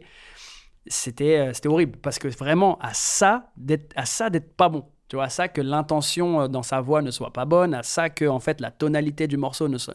C'était vraiment que du détail, tu vois. Et euh, je crois En tout cas, quand je le réécoute aujourd'hui, j'ai l'impression qu'on s'est pas trop trompé. Mhm. Et, euh, et je, je suis vraiment satisfait de, de ça parce que j'avais peur de regretter ce morceau. Finalement, je le regrette pas tant que ça. Jolie, jolie team à la nouaille. J'adore flâner dans les rues de Paris, même si j'aimerais m'éloigner de la capitale. J'en peux plus du va-piano de porte de Bercy. Est-ce Est-ce que c'est pas un EP sur lequel tu prends de l'assurance en tant que réalisateur aussi? Complètement. Parce que tu vois, là, tu disais, tu fais reposer plusieurs fois, euh, voilà. Ouais, c'est complètement le moment où en fait déjà on se retrouve, on, on bosse vraiment ce truc que tous les deux. C'est-à-dire qu'il y a une instru que je n'ai pas composée, euh, qui a été faite par Snowdies. Euh, bonjour euh, à Snowdies. Euh, mais il n'a pas bossé avec nous sur le projet, Mhm. tu vois. C'est un- c'est une instru qu'il a envoyé. euh, il avait envoyé plusieurs instrus à, Lu- à- à Luigi et il a choisi celle-ci pour euh, clôturer le, le projet. Mais à côté de ça, on a euh, vraiment bossé ce truc-là à deux, avec Salah, du coup, qui nous enregistrait beaucoup, euh, enfin, qui enregistrait beaucoup Luigi, etc. Euh, mais on a fait ce truc-là à deux, on a réfléchi euh, à deux, etc. On a choisi les morceaux, on a choisi les.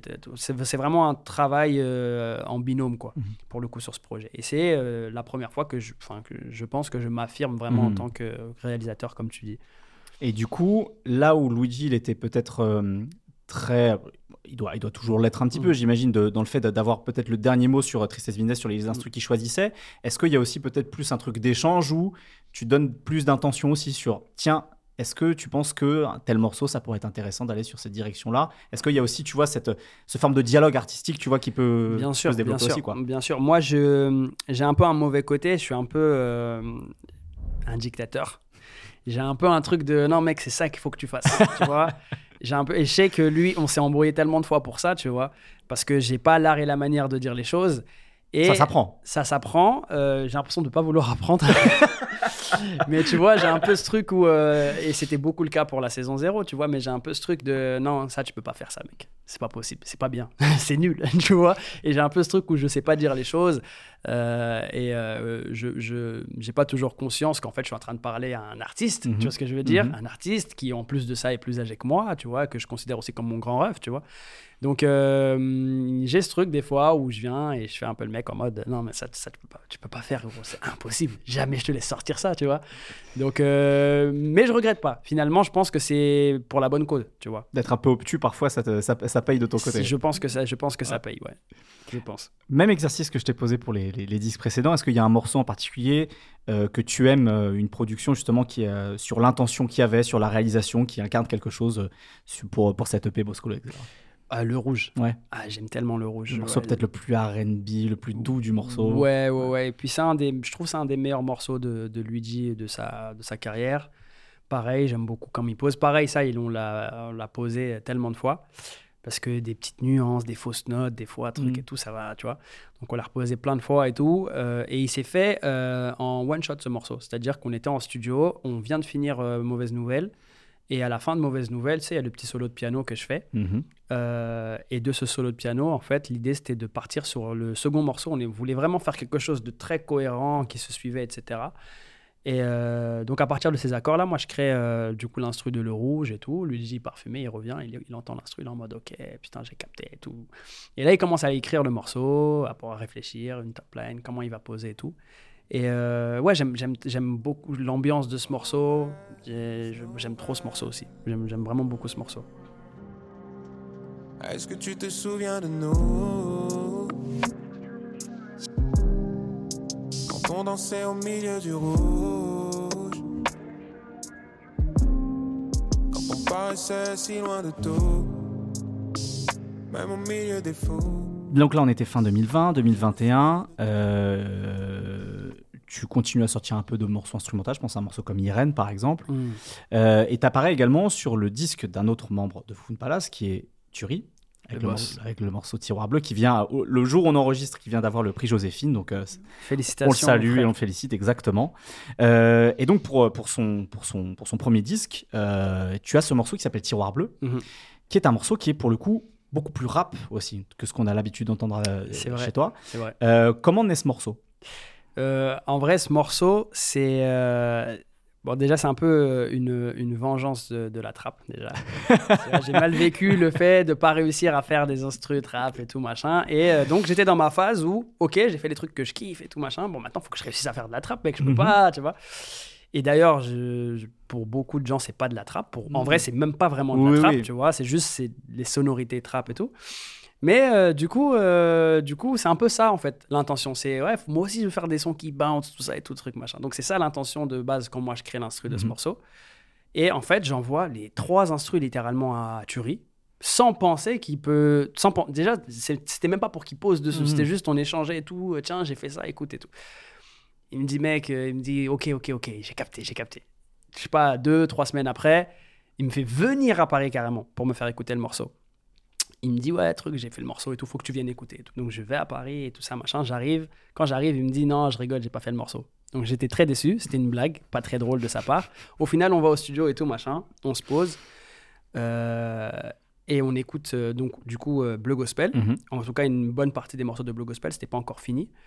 Et en dernier, il me met le morceau. Donc je reconnais l'instru dès le départ, je suis en mode OK. Et là, j'écoute le morceau, j'écoute, je vois qu'il a fait une- un, un triple morceau, quoi. Et je me dis, ah ouais, putain, c'est chaud. Et je suis un peu même euh, bouleversé à la fin parce que j'entends des choses Ouais. euh, que j'ignorais Ouais. complètement, tu vois, sur sa vie, etc. Et je suis en mode, waouh. À la fin du morceau, à la fin de l'écoute, je suis en mode, waouh, c'est incroyable. Il y, avait, euh, il y avait Mo qui était là, il y avait Luigi qui était là. Et je suis en mode, mec, c'est euh, c'est incroyable en fait, tu vois. C'est incroyable. Jamais je pensais que tu utiliserais ces morceaux et encore moins de cette façon. Donc euh, j'étais euh, ouais, j'étais fasciné. Daddy déconne à la maison, mais maman lui redonne une chance. J'ai 8 ans, maman peine à me faire comprendre qu'il n'est pas méchant. Elle crie qu'elle sait qu'il a des buts, mais des buts c'est quoi maman? Daddy me réveille, il est torse nu, sa bouche en l'essence. Il t'a fait une Duckworth. Exactement, c'est exactement Donc, ça. pour ceux qui ignoraient, Duckworth, c'est le dernier morceau de l'album Dem de Kendrick Lamar, où il a pris trois instrumentaux de Ninth Wonder, grand producteur américain. Ouais. Et en fait, c'est exactement la même chose. Ninth Wonder ne savait pas que euh, les trois instrus, en fait, allaient être Ok, je sélectionnés. pour- bah, voilà, en fait, il le savait pas. Il l'a appris en écoutant l'album. Il fait Mais t'as pris mes trois instrus mais Ok. qu'est-ce que c'est ça Voilà, Donc, il t'a fait, fait la même chose, quoi. Incroyable. Ouais, je, je l'ignorais complètement. Je l'ai découvert en écoutant et j'étais très très content parce que bah, il a honoré le, Mhm. le truc quoi. Donc euh, très content. Moi, j'ai le souvenir d'entendre ce morceau pour la première fois. Je crois que c'est à une maroquinerie de Luigi, Donc, qui était Hmm, fin 2019 ou je quelque crois, chose dans le genre. ça, ouais. Et Turi était en première partie. Mm. Et je me souviens que ça a pris tout le monde euh, à contre-pied total, ce Ouais, morceau. ouais, ouais. Parce que bah, c'est un morceau effectivement qui est très personnel, qui est même très brutal, Très, très brutal. Et il n'était pas sorti en plus. Et il n'était pas sorti exactement. Et je me souviens que tout le monde était soit complètement pris euh, au dépourvu, Mm. soit mais qu'est-ce que c'est que ce morceau Ouais, de ouf, quoi, tu vois. Et je me souviens que j'avais même trouvé ça euh, presque courageux de faire un morceau comme ça pour la première fois en public euh, dans une première partie de Luigi après. Tristesse Business, tu vois. Donc voilà, Carrément. je trouvais ça audacieux, quoi. Je suis d'accord. Euh, 2022, tu sors un, un EP qui est Mm. très beau, je tiens à le dire, mais je, je crois que je te l'avais dit au moment où, c'était sorti. Merci beaucoup. qui s'appelle J'espère que tu vas bien, Mm. Euh, qui est un peu dans, dans la continuité de tes explorations euh, musicales, mais peut-être avec encore plus d'intention de faire quelque chose justement de, de cohérent qui raconte quelque chose musicalement, puisque c'est de la musique instrumentale. Mm, mm. Euh, donc avec trois morceaux, la cible, la flèche et l'archer. Mm. Comment naît cette idée de faire ce, ce disque-là? C'est des expérimentations, c'est une intention, c'est quoi? En fait, je, je tournais un peu en rond. Euh, on n'avançait pas trop sur l'album euh, avec euh, Luigi, mais j'avais besoin, moi, de créer, j'avais besoin de faire des choses et d'exister euh, musicalement, tu vois, musicalement parlant.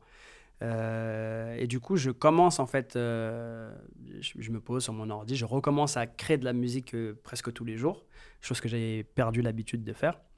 Et je fais le piano, donc de la cible, du coup je commence ce piano là et je suis j'aime beaucoup la texture du piano et tout j'aime je, je trouve ça sympa et je suis en mode euh, c'est mignon tu vois c'est mignon ah, j'aimerais bien le sortir tu vois c'est ça que je me dis au début Euh, je regarde un peu parce que quand je produis des fois je regarde un peu des euh, des, des, peintures, des trucs, des images qui me- qui m'inspirent et tout. Tout à l'heure, tu parlais de voyage aussi, par exemple, au monde Bosco Lexedra, donc ça peut aussi inspirer. Carrément. voilà. Carrément. Et du coup, euh, du coup, voilà, je fais ce piano et, euh, et de ce piano, je me dis bon, en fait, euh, ce que je vais faire, c'est que vas-y, je vais faire un comme un, j'ai oublié comment ça s'appelle, tu sais, les tableaux en trois parties là, Les triptyques. les triptyques, exactement. Je vais faire un triptyque en, en chanson, en fait, en musique quoi.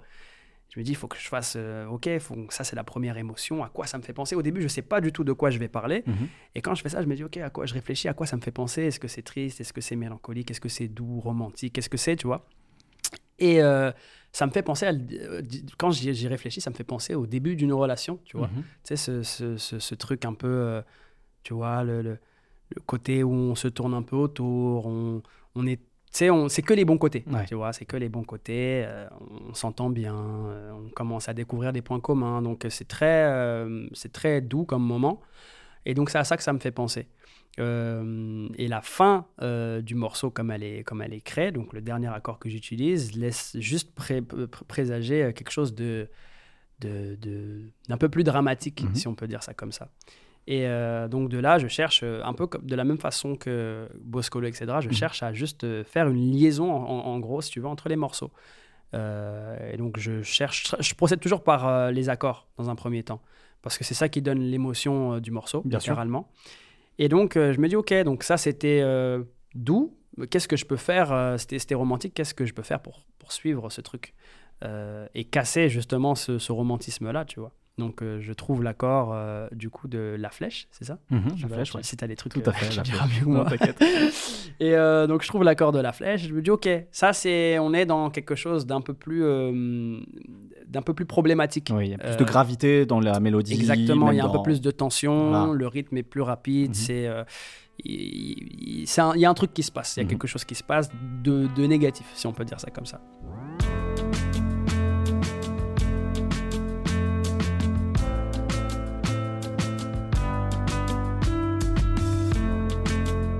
Et puis, euh, le dernier morceau, fallait quand même que ça finisse euh, un peu bien, si on Mhm. peut dire ça comme ça. Donc, euh, donc j'avais envie d'aller vers la, vers, vers la paix, vers l'acceptation de la fin d'un truc. Euh, donc, euh, donc voilà comment ça s'est créé en fait, Ok. tout simplement. C'est vraiment, encore une fois, capturer un mood, une idée. euh, C'est ça, c'est ça. Et ouais. puis c'est basé littéralement sur des relations que j'ai pu, que j'ai pu vivre parce que bah, c'est littéralement quelque chose que j'ai traversé, Mhm. tu vois, qu'on a tous traversé, je pense. Bien et c'est pour ça que même s'ils sont peu nombreux, les gens qui ont écouté ce projet se reconnaissent dedans. Et, et ça me fait très plaisir. Donc voilà. J'ai l'impression que tu prends encore plus en assurance en tant que musicien. C'est-à-dire que Mhm. c'est même parfois, je pense à un morceau comme La Flèche, complexe, tu vois, rythmiquement par exemple. Mhm. Euh, Il y a du piano, il y a de la guitare, il y a des percussions. Je Mhm. ne sais pas si euh, c'est des choses que toi tu joues, c'est des choses que les- sur lesquelles tu arrives à trouver via ton logiciel, mais Mhm. j'ai l'impression qu'en tant que musicien, ça te permet aussi de prendre confiance et de t'affirmer. quoi. Ouais, ouais, ouais. En fait, je réfléchis toujours la musique comme s'il y avait des musiciens avec moi. Euh, donc quand je fais la batterie, euh, quand je fais, je fais la, la- la guitare, les trucs, les instruments que j'utilise, donc c'est que des VST, tu vois, Mhm. euh, que je joue au clavier, mais euh, je l'imagine toujours comme s'il y avait littéralement des musiciens qui jouaient avec moi. Donc pour donner ce côté vivant, malgré que ce soit de la musique assistée par ordinateur. Tout à vois. fait. Euh, et je trouve ça très important et c'est un peu mon combat parce que vu que je suis pas musicien euh, Au sens classique au du sens terme. classique quoi, du ouais. terme, euh, j'ai envie que ma musique sonne telle qu'elle, tu vois. Et c'est un truc sur lequel je me prends beaucoup la tête, le choix des instruments, le son, la tonalité des, des drums, des percussions, etc. C'est un truc sur lequel je me, je me casse le plus la tête et c'est pour ça que je fais pas beaucoup de musique et que je suis peu productif parce que ça me fait un peu chier. c'est un processus qui est trop important dans ma Mhm. musique, mais c'est tellement long, mec, de choisir le bon pied, de choisir le, la bonne euh, hi-hat, etc. C'est tellement long. Des fois, je passe euh, littéralement de minuit à 6 heures du matin juste pour trouver les instruments que je vais utiliser Ouais. pour faire la musique le lendemain, tu vois. Donc, euh, donc, euh, donc ouais, c'est un truc sur lequel je me prends beaucoup la tête. Tu disais tout à l'heure que euh, ce, cet EP, j'espère que tu vas bien, sort à un moment donné où vous avez du mal à avancer sur l'album de Luigi. Ouais. Euh, Parlons-en, puisque c'est ta plus grande actualité, là, de, la plus récente en tout cas. C'est la, sortie de l'album Saison 0, ce fameux album en question de Luigi. Euh, quand est-ce que vous commencez à travailler dessus et quel- par quelles étapes vous êtes passé justement pour arriver à ça Peut-être avec ces périodes de doute et de difficulté dont tu parlais. Ouais, bah, contrairement à ce que les gens peuvent penser, euh, on n'a pas commencé cet album au Brésil. Mhm. C'est vrai a- que oui, euh, on a, on a vu des images euh, de, de, de Luigi en, qui faisait des stories au moment où il était au Brésil, etc. C'est ça. Euh, donc on n'a pas commencé cet album au Brésil, on l'a commencé directement après la sortie de saison 1. Mhm. Euh, on est allé à la campagne. Euh, Il y avait Dino, il y avait euh, Sashpi qui est passé aussi. euh, Il y avait Steven Norel, du coup, euh, le réalisateur euh, qui, qui, après nous a permis de faire euh, les épisodes de Palace Mafia. Mhm. Donc, on a commencé cet album, donc littéralement en 2019. On a commencé à créer. Reste en vie, par exemple, a été littéralement créé à cette période-là. Et c'est vrai que maintenant que tu le dis, c'est peut-être celui dont les sonorités se rapprochent le plus de ce que vous disiez à cette époque. C'est ouais. un morceau qui aurait pu être, peut-être pas lyricalement, parce que je pense que ça nécessitait un peu de recul Je suis euh, de sa part, Je suis mais en tout cas, Ouais. Mm. musicalement, et même la façon dont il utilise sa voix et dans la, la façon dont il pose, c'est un morceau qui aurait largement pu être dans Tristesse Business saison 1, et c'est pour ça, je pense d'ailleurs, Euh, je sais pas si je devrais dire ça, mais c'est peut-être le morceau qui va le plus vite vieillir de cet album-là, de saison 0. Ok. Je pense, musicalement en tout cas, c'est mon avis. Euh, mais du coup, on commence cet album en 2019. Et, euh, ça prend beaucoup de temps parce que du coup, tu as le succès inattendu, si je peux dire ça comme ça, de saison 1, qui prend beaucoup de temps aussi. Puis après, tu as la tournée qui arrive. Euh, Luigi vit euh, ses premières heures, ses premiers moments de, de succès, de Mhm. gloire, de reconnaissance, etc. Donc, il rentre dans une nouvelle phase euh, qui, je pense, le perturbe un peu, le déstabilise un peu. Il- C'est une nouvelle vie, tu vois, qui commence ben, doucement. Et euh, je pense que tous ces paramètres-là ont fait que euh, la réflexion pour un nouvel album allait être beaucoup plus longue. Lui, il était indécis. Il savait pas où est-ce qu'il voulait aller. Euh, pourtant, il avait un thème. Il savait de quoi il voulait parler, mais je pense qu'il avait besoin de temps pour mûrir ce- cette thématique-là. Et musicalement, par contre, tout était presque prêt. Tu vois, moi, j'avais carrément un track listing parce que j'avais en- envie de, de, le- de, le- de- de le rassurer et de lui dire écoute, mec, en vrai, ça c'est chaud, faut qu'on aille dans cette direction, Mhm. t'inquiète pas, tu vois. Et donc, il y avait un track listing avec les instrus, euh, on avait sélectionné des trucs et tout, c'était c'était fluide, musicalement, ça se suivait bien, etc. Et ça a pris beaucoup de temps. euh, et finalement, on est revenu sur beaucoup de décisions, on a changé beaucoup de choses et tout. Mais on, a vrai, on est vraiment rentré dans le processus de l'album, si tu veux. On a vraiment compris qu'on allait faire cet album-là euh, cette année, en vrai, au début de l'année, tu vois. Euh, donc, il, y a eu, il y a eu euh, quelque chose en particulier ou c'est simplement le, le fait, de, à force d'écrémer, de choisir euh, Je pense qu'à ouais. un moment donné, euh, c'est juste le temps qui a fait ça. Mm. Tu vois, il n'y a pas eu un déclic particulier, ouais. ni musical, ni quoi que ce soit. Je pense que c'est juste le temps où on s'est dit, ok, bon, en fait, là, ça va faire 4 ans. Il faut faire quelque chose. Tu vois ce que je veux dire? Il faut faire quelque chose. On avait envie de sortir de la musique, on avait, en- on avait envie de tout ça. Et puis, tu avais une pression quand même parce que saison 1 était bien accueillie.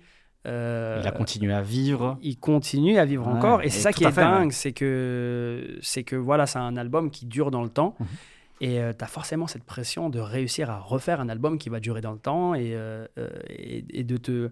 C'est même pas de te dépasser, mais juste euh, de faire quelque. Tu peux pas faire en fait euh, la même chose. Bien sûr. Tu peux pas. Là, tu tombes dans, dans un. On aurait pu choisir cette option et la facilité et refaire un, un saison 1 bis, mais c'est pas intéressant. Tu vois, ça nous enterre direct, ça nous bloque dans quelque chose. Bien sûr. Il fallait qu'on qu'on trouve plus intéressant à faire.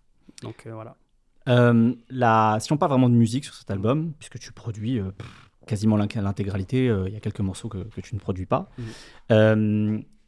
C'est la, la- la teinte musicale de cet album qui est différente de celle de Tristesse Business. Elle est née de quoi? Est-ce que c'est toi qui t'affirmes encore une fois comme musicien, comme réalisateur? Est-ce que ça naît aussi d'échanges avec, avec Luigi? Parce que voilà, on est sur quelque chose qui s'éloigne de plus en plus. Ça, m'embête de le dire comme ça, mais du rap tel que sont les formats rap euh, aujourd'hui à notre, Bien notre sûr, bien époque. Euh, Il y a des choses. euh, J'arrive même pas à coller une étiquette dessus, tellement tellement il y a beaucoup d'hybridation, mais il y a des choses, ça tire vers euh, la chanson, la pop, euh, telle qu'on l'entend, la, la- la pop au sens presque noble du terme, à la, Mm. la pop anglaise ou ce genre de choses, Ouais. tu vois, avec des, des- des grands, des grands pianos, etc. Voilà. Mm.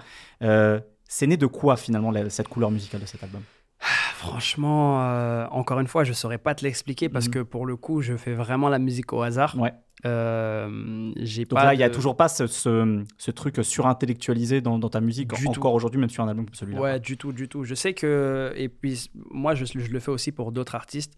Et je me rappelle d'ailleurs d'une d'une interview de Childish qui disait qu'il fallait que les gens arrêtent de, de croire que les artistes étaient archi cérébrales, Mhm. etc. Genre, euh, très souvent, c'est du hasard. Mhm. Très souvent, c'est. euh, on n'arrive pas à décrire ce qui se passe euh, pendant le processus de création. Et c'est pas une réflexion, tu vois, qui mûrit de OK, il faut qu'on fasse ça de cette façon, et là, ça va Mhm. être spécial, et là, truc et tout. C'est vraiment un truc qui est instinctif. Et moi, par exemple, quand je crée un morceau comme Alexis, Mhm. Qui ouvre l'album. qui ouvre l'album, qui est le premier morceau de l'album, je saurais même pas te dire, excepté te dire Kanye, je saurais Mhm. pas te dire quelles sont les inspirations, parce que c'est tellement vaste, tu vois. C'est encore le fait d'avoir capturé à un moment donné un état d'esprit, un mood. euh, Exactement, exactement. Et puis ça, tu sais, ça, ça lit tellement de chansons. C'est, ça se trouve, il y a un peu du Roi Lion dedans. Ça se trouve, il y a un ouais, peu de sûr. 808. Ça se trouve, il y a un peu, il y a tellement, tellement de choses. Et donc, euh, euh, je pourrais pas te dire directement de quoi c'est, Mm. c'est inspiré et comment, à quoi j'ai réfléchi quand j'ai fait Ouais. ça, parce que j'ai même pas la réponse moi-même. Mais euh, ouais, c'est Bah, juste. ça, euh, ça répond un peu à cette question, en, en- en tout cas sur le fait que il n'y a pas eu de gamberge de votre part. C'est encore le fait de suivre un peu ses tripes. C'est ça. Euh, L'un et l'autre, lui, dans sa manière de d'écrire, de vouloir raconter, C'est et ça. toi, dans cette musique que tu lui as proposée, quoi. C'est ça. Pour te dire, euh, donc Alexis, qui est du coup, comme on le disait, qui est le premier morceau de l'album, quand je le crée à la base, euh, le morceau, moi, je le nomme euh, euh, Les enfants le chantent. Parce que j'entendais des voix d'enfants qui Mhm. chantaient euh, un refrain, tu vois. Donc moi, euh, je vais pas te le dire en anglais, c'est écrit en anglais, mais mon accent il est naze. mais du coup, j'envoie ça à Luigi avec ce titre-là. Et euh, l'idée, c'était vraiment à la base de faire chanter des enfants. Mais on n'avait pas ce thème-là du tout. Ça, Mhm. c'était en 2020. Tu vois, on n'avait pas du tout ce thème. Ouais. On savait pas où est-ce que ça allait aller, etc. Quand on rentre dans le processus de l'album, on ressort ce morceau-là. Et là, Luigi, il trouve le truc, il trouve l'axe, il trouve la top line, il trouve euh, le truc, etc. Et là, je suis en mode, mec, c'est trop ça, en fait. C'est trop ça. Inconsciemment, c'est littéralement euh, ce qu'on voulait faire, Mhm. en fait. Euh, Et on retrouve en plus le thème de l'enfance sur le morceau, donc c'est intéressant. Exactement, tu vois, et c'est pour ça que je trouve ça, c'est pour ça que je trouve ça incroyable, et je suis très content de, de ce morceau, je le trouve réussi, donc, euh, donc ouais, c'est, c'est assez incroyable. Je me souviens de ce visage d'enfant à l'esprit si sauvage, un voyageur venu d'ailleurs. Beaucoup de, beaucoup de, évidemment de, de choses très différentes, de teintes, de nuances euh, sur cet album. Mm. Euh, des, des choses effectivement comme Alexis, Téléfoot, avec euh, finalement be- beaucoup de- d'instruments au sens noble du terme qui sont mis en avant, du piano, des, des cordes, etc. Mhm. Et, et plus on avance, et plus on a des choses variées. Je pense à Sérénade, ce côté R&B très étouffé, euh, quelque chose comme Cabine, presque soul et qui finit sur ce clin d'œil à, à Michel Fugain aussi. Ouais. Euh, Baya, ce retour des influences euh, brésiliennes. Mhm. Bref, et même Monde où tu es même crédité en featuring d'ailleurs, c'est intéressant le morceau Monde euh, euh, où je parlais de pop chanson tout à l'heure, on, on y est. Euh, de tout ça, est-ce que toi, est-ce qu'il y a un morceau en particulier auquel tu es attaché justement sur ce que tu as voulu développer musicalement sur, ce, sur cet album? Ce qui est peut-être plus difficile parce que c'est plus récent aussi, quoi. Ouais, ouais, je, voilà, je pense que j'ai pas encore le Ouais. recul nécessaire. Là, comme ça, je te dirais, euh, je te dirais cabine, euh, parce que euh, j'aime beaucoup ces sonorités-là. Il y a un artiste que j'ai découvert il y a pas très longtemps, il y a deux ans, je dirais, ou un an, un an et demi, qui s'appelle Q, Mhm. que tu connais Mhm. aussi, je crois. Tout à fait. Et il gère ces sonorités-là comme pas possible. Et je crois en plus qu'il produit ces morceaux pour la plupart du, la plupart du temps. Et euh, j'étais presque complexé de ces sonorités-là parce que je me dis, Putain, c'est incroyable, comment ça peut sonner aussi bien? C'est, Ça sonne euh, intemporel, tu vois? Pourtant, euh, c'est très récent, mais on dirait que ça a été fait il y a 20 ans et on dirait que dans 20 ans, ça aurait pu être fait aussi. Et ça, c'est un truc qui m'a beaucoup, qui m'a beaucoup inspiré. Où je me suis dit, ok, il faut que je réussisse à faire ça. Tu vois, il faut que je réussisse à faire cette pop qui va, qui va, qui va sonner bien. En fait, qui va juste sonner, quoi. Tu vois. Euh, et ça, ça m'a pris beaucoup de temps parce que pareil, l'instru de cabine, elle date de 2019-2018. Euh, mais je l'ai mûri, Mais oui, remûri, remûri. Je suis repassé, j'ai rajouté, j'ai enlevé, je suis repassé dessus un milliard de fois. Et je suis content de la version euh, finalement telle qu'elle est aujourd'hui. Et du petit clin d'œil à, à Fugain à la fin, ça c'est un truc que je voulais faire depuis tellement longtemps. euh, parce que mon père aime trop ce morceau. Et je me suis dit, un jour, il faut en fait qu'on adapte ça. Il faut qu'on trouve un moyen de le rentrer sans, ce- sans que ce soit kitsch, sans que ce soit Ouais. cliché, etc. Parce que c'est ce que tu disais tout à l'heure à propos du morceau euh, Sirène. On Mhm. est toujours à ça que ce soit mal fait sur ce genre d'intention, quoi. C'est Ouais. ça, ça, ça pouvait être ridicule, Mm. littéralement, tu vois. Et, euh, et on l'a fait. Comment, en fait, ce qui se passe, c'est qu'on l'a, on a essayé de le rentrer dans plein de morceaux, ce truc de Fugain. Et je trouve que ça colle vachement avec la thématique de l'album, fait. finalement. Et c'est pour ça que je voulais qu'on l'utilise aussi. Mais euh, ce qui se passe, c'est que donc, Luigi enregistre une première ébauche de cabine euh, au Brésil. Et à la fin, donc l'instru continue et tout, parce qu'elle n'est pas encore structurée. Et euh, je lui dis, vas-y, chante, chante, fais comme l'oiseau, s'il te plaît. Et lui, il est en troll, euh, un peu en, en- en branlette, tout ça. Il commence à le chanter en mode, il se fout un peu de la gueule du truc. À la fin, il sort de la cabine, on écoute et on est en mode, putain, mec, c'est trop bien. c'est trop bien, il faut que ce soit ça. Donc, c'est pas encore la version avec la guitare. Bien sûr. Tu vois, euh, à la fin, euh, donc, euh, on est avec Oscar, Mhm. du coup, Oscar Hemsch. Qui est un musicien, chanteur. musicien, chanteur, pareil, il fait tout, c'est un crack. mhm. Et donc, je trouve les accords de la fin de cabine et je demande à Oscar de les jouer à la guitare, du coup. Euh, donc Oscar qui joue la guitare de ce truc et qui chante aussi euh, à ce moment-là. Euh, je ne sais pas si, si on le sait parce qu'il est pas. Je, sais pas s'il est crédité dans le morceau, je crois que oui. Mais il chante à la fin, donc avec Luigi, ils chantent tous les deux cette partie et, je suis vraiment très très content qu'on l'ait fait. donc voilà.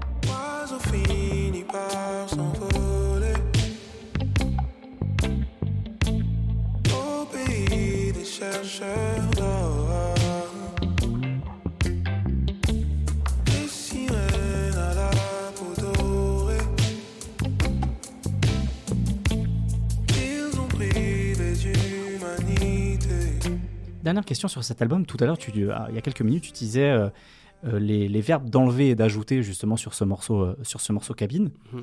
À l'écoute de cet album, j'ai l'impression que justement, il y a eu la volonté, l'in- l'intention, finalement le résultat final d'enlever justement. Je trouve que c'est beaucoup plus épuré dans l'approche musicale. Mhm, mhm. Est-ce que c'est né d'une réflexion de ta part en dis- en- avec du recul sur ta propre musique ou c'est précisément aussi à force d'écouter, de réécouter, finalement on se rend compte qu'en enlevant parfois, ça permet de mieux faire vivre les morceaux quoi. C'est ça. En fait, euh, là, pour le coup, il y a une réflexion Mhm. qui est que, euh, enfin, moi, s'il y a un truc sur- auquel je me fixe, c'est euh, d'essayer de faire une musique qui va le mieux vieillir possible. Et je pense qu'il n'y a pas meilleur moyen pour un truc euh, de, de- de mieux vieillir, c'est de, de l'épurer, quoi. Qu'il Mhm. soit simple. Tu prends pas trop de risques. Il y a- il, il- il peut rarement y avoir de faute de goût. Et c'est un peu comme, euh, je sais pas, moi, le design d'un appartement, euh, plus c'est simple, plus ça va durer longtemps, Ouais. et moins ça va te faire chier de rentrer dans la pièce et de voir tel déco, tel Mhm. fauteuil un peu spé et tout. Donc, euh, il y avait vraiment cette intention euh, de faire une musique qui est agréable à écouter, qui est simple, qui est pas chargée en informations. Euh, c'est pour ça qu'un morceau comme Joueur 1, par exemple, il n'y a pas de drums. Mhm. Euh, parce que je trouve que euh, le groove existe déjà avec euh, les violoncelles qui jouent, Tout etc. la contrebasse, le piano. Je trouve que ça se suffit en fait. Et puis, ben voilà, Luigi, le couplet de Luigi, le couplet de Turi viennent rajouter ben, la cadence à, à ce morceau. Je trouve que ça suffit amplement, musicalement parlant. Mhm. Et euh, par exemple, un morceau comme Serenade, il n'y a pas de die-hat, il n'y a pas de tout ça. C'est vraiment que euh, kick, snare, tu vois. Euh, pareil, je trouve que ça se suffit parce que bah, la basse, euh, elle ajoute aussi ce groove-là, les guitares, les trucs, etc. Donc, L'interprétation de Luigi aussi. L'interprétation, elle Mm. fait, elle fait énormément. Donc, donc voilà, en fait, tout simplement. Tout simplement, j'a- j'avais, moi, j'ai vraiment pour intention de faire une musique, euh, et j'espère réussir euh, au long terme, mais faire une musique qui vieillira le mieux possible. Tu vois, j'ai envie de pouvoir réécouter mes trucs dans 20 ans, les faire écouter peut-être à mes enfants si j'en ai, ou à mes neveux, nièces, peu Mhm. importe. Euh, et que ça puisse être toujours d'actualité et toujours agréable à écouter, quoi. On a balayé depuis 2017 euh, 8 ans. Non, j'exagère peut-être là 6 ans, j'arrive plus à compter. Je sais plus, je sais pas compter. Ouais. 6 ans, 6 ans, on a balayé Ouais. 6 ans de, de- de- de présence discographique. Mm. Si on parle de- d'avenir proche ou un, ou un peu plus euh, éloigné, Mhm. euh, c'est quoi tes envies là bientôt? Est-ce que tu veux continuer à faire de la musique en, en ton nom? Mhm. Euh, Est-ce que tu veux continuer à développer ta patte de réalisateur euh, avec les artistes du label ou d'autres artistes? Voilà, c'est quoi un petit peu ce que tu as en tête pour, pour un avenir proche ou un peu plus bah, pas mal de choses en vrai. Déjà, j'ai envie de, de, de- bosser un peu plus avec Turi. J'ai envie de bosser un peu plus avec Turi. J'ai envie qu'on continue sur cette lancée-là avec euh, Luigi aussi. Euh, j'ai envie de faire un album en mon nom, tu vois, avec des invités, etc. Bon, ça, ça fait un moment que j'en parle, mais là, j'ai trouvé un axe, j'ai trouvé euh, une thématique, donc euh, je vais commencer à le produire là bientôt, tu vois. Euh, et j'ai très envie de réaliser des albums pour d'autres artistes. Et ça aussi, ça fait un petit moment que j'en parle. Mais par exemple, j'avais très, j'ai- pendant longtemps très eu envie de, de bosser avec Weshden. Ok. Ça peut être très, euh, très contraire à la musique que je fais, mais euh, justement, j'avais beaucoup d'intentions par rapport à ça. Euh, avec des artistes comme Aya, par exemple, tu vois, euh, qui sont très éloignés de la musique que je fais et des artistes avec lesquels je bosse euh, en- de manière générale. Mais justement, c'est un challenge euh, qui m'intéresse beaucoup et puis d'essayer de, d'emmener ces artistes-là sur euh, un terrain qui me ressemble un peu plus, sans pour autant dénaturer leur musique Bien et sûr. puis en faire complètement autre chose. hein. Mais d'apporter cette patte-là et ce, et ce, et ce truc-là. Donc, euh, donc voilà. Mais je pense que la priorité, vraiment, c'est euh, un premier album que j'aimerais bien faire. Vraiment, euh, ça, c'est le truc euh, auquel je pense le plus. Très bien. Et bon, on surveillera le ciel, comme on dit. Ouais, je déteste Surveiller le ciel. Surveiller le ciel. mixtape bientôt. Voilà. On sur- en tout cas, on, on suivra de près. En tout Mm. cas, moi, je suivrai de près, puisque bon, bah, voilà, on- tu le sais, j'ai- j'aime beaucoup ta musique. Et c'était cool de t'avoir aujourd'hui, justement, pour parler de, de tout ça, de tes réflexions musicales, de tes intentions et de tout ce travail qui a été fait euh, sur ces disques dont on a parlé. Dernière question, Mhm. comme ça, spontanément. Mhm. Si aujourd'hui, tu dois te présenter à quelqu'un en un morceau que tu as produit, ce sera lequel? Ah putain, c'est dur comme. Je sais. euh, Ah, franchement, je... ah, c'est trop, c'est trop relou comme question. Je sais pas parce que. Mais je vous mets à l'aise, tu vois. Je passe un peu le, dans, le sens- dans le sens du poil dans cette émission, donc j'aime bien sur la dernière question être un peu, tu vois, sur un truc un peu plus chiant. Ouais, euh, en fait, franchement, c'est compliqué parce que j'ai l'impression que j'ai pas produit euh, dans les morceaux qui existent, en Mhm. tout cas, deux morceaux qui se ressemblent. Oui, c'est Ça vrai. veut dire que il y a aucun morceau qui sera vraiment représentatif Mhm. de ce que je fais. Et d'ailleurs, ça, je m'en rends compte quand il y a des artistes qui m'envoient des messages pour euh, que je leur envoie des instrus. Je sais pas à quoi ils s'attendent, Hmm. mais moi, quand je leur envoie un truc, ça va pas être euh, Gisèle partie 2, ça Bien va sûr. pas être euh, euh, Nazaré partie 2, ça va pas être euh, Alexis partie 2, tu vois. C'est toujours des trucs euh, très singuliers. Donc après, euh, franchement, c'est compliqué, mais peut-être je dirais Baya, je pense. Ok, bah, il y a qui est sur le dernier album de Luigi, sur le justement. dernier album, ouais, Baya. J'ai écouté ce qu'on m'a dit. Puis j'ai fait l'inverse. They don't care about us, babe. Je redeviens gosse, assis sur le pilori. Merci à toi d'avoir été présent. Merci à toi, Raphaël. Merci très beaucoup, gentil. Ryan. Merci à vous d'avoir écouté BPM, le podcast de conversation avec les producteurs de Bouscapé. N'hésitez pas à vous abonner pour écouter les précédents épisodes et les prochains. Portez-vous bien et à très bientôt.